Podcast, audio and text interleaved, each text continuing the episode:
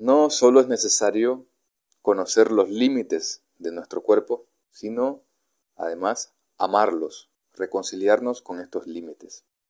Muchas veces nuestro cuerpo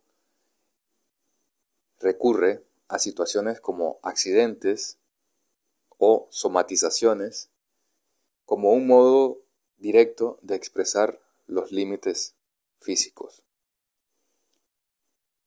Cuando nos sobreexigimos o estamos sobreadaptados, el cuerpo empieza a manifestarse. El cuerpo es necesariamente, por definición, nuestro límite.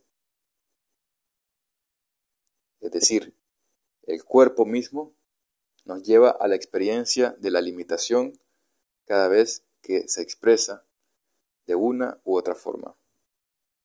Por lo tanto, toda estrategia de autocuidado debería empezar planteándose cuál es la relación que tengo con mi propio cuerpo a nivel de la calidad de descanso, la calidad de nutrición, las sobreexigencias que pongo sobre el cuerpo a nivel laboral, a nivel de exploración física o cualquier otra actividad que se realice con el cuerpo. El cuerpo determina finalmente desde su relación con la psique, esa autoimagen que nos impulsa a movernos en los espacios sociales, en los espacios expresivos o laborales. El cuerpo es límite por definición y esta pregunta, si la hacemos continuamente, nos puede ayudar a delimitarnos con una perspectiva de autocuidado. ¿Cuál es mi relación que tengo hoy con el cuerpo? ¿He sido capaz de darle nutrición de descanso y nutrición de alimento al cuerpo? Son preguntas guías para evitar una sobreadaptación que finalmente nos lleve al dolor y a la enfermedad. Muchas veces es exceso de cansancio lo que nos tiene con un abatimiento significativo y entonces toca replantearse cuáles son los límites corporales. No está de más tampoco recordar que el cuerpo es un territorio emocional. Por tanto, también el cuerpo tiene límites emocionales. Si estos límites emocionales no son conocidos ni son claramente respetados, el cuerpo termina también somatizando dolores o incomodidades. El cuerpo, por tanto, requiere ser nuestro territorio fundamental de ternura y autocuidado. ¿Cómo muevo el cuerpo? ¿Qué higiene postural grafico en el espacio, en mis hábitos cotidianos?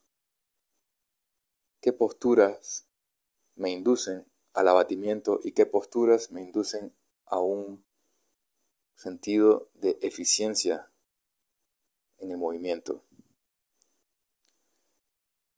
Las indagaciones que hacemos alrededor del límite o del cuerpo como límite redundan en la capacidad de cuidado y en un grupo de práctica corporal es un tema fundamental. El gran límite del cuerpo obviamente es la muerte física y el gran límite también de la psique humana, la muerte. Sin embargo, si mantenemos una relación constante amorosa con nuestros propios límites corporales, podemos estar en paz con esta idea del morir. Es decir, la experiencia del morir es una experiencia límite por definición, y el cuerpo encuentra en ella la conciencia de la finitud. Por tanto, toda práctica corporal que se desligue de la conciencia de límites es una práctica corporal de riesgo. La invitación de esta reflexión es plantear siempre en los espacios de práctica individual o colectivos la guía del límite. Reconocer cuándo estamos sobreexigiendo al cuerpo, cuándo no estamos descansando, cuándo estamos yendo más allá del límite por una sobreadaptación y poder tener la humildad de dar paso atrás y protegernos. Las estrategias de autoprotección del cuerpo son totalmente personales, pero definitivamente es crucial para quien decida optar por el autocuidado, preguntarse siempre, ¿qué me dice el límite del cuerpo hoy? ¿Y qué nutrición de descanso y de alimento estoy dando? Esta pauta es indispensable en mi experiencia para una práctica corporal saludable. Saludos. Gracias.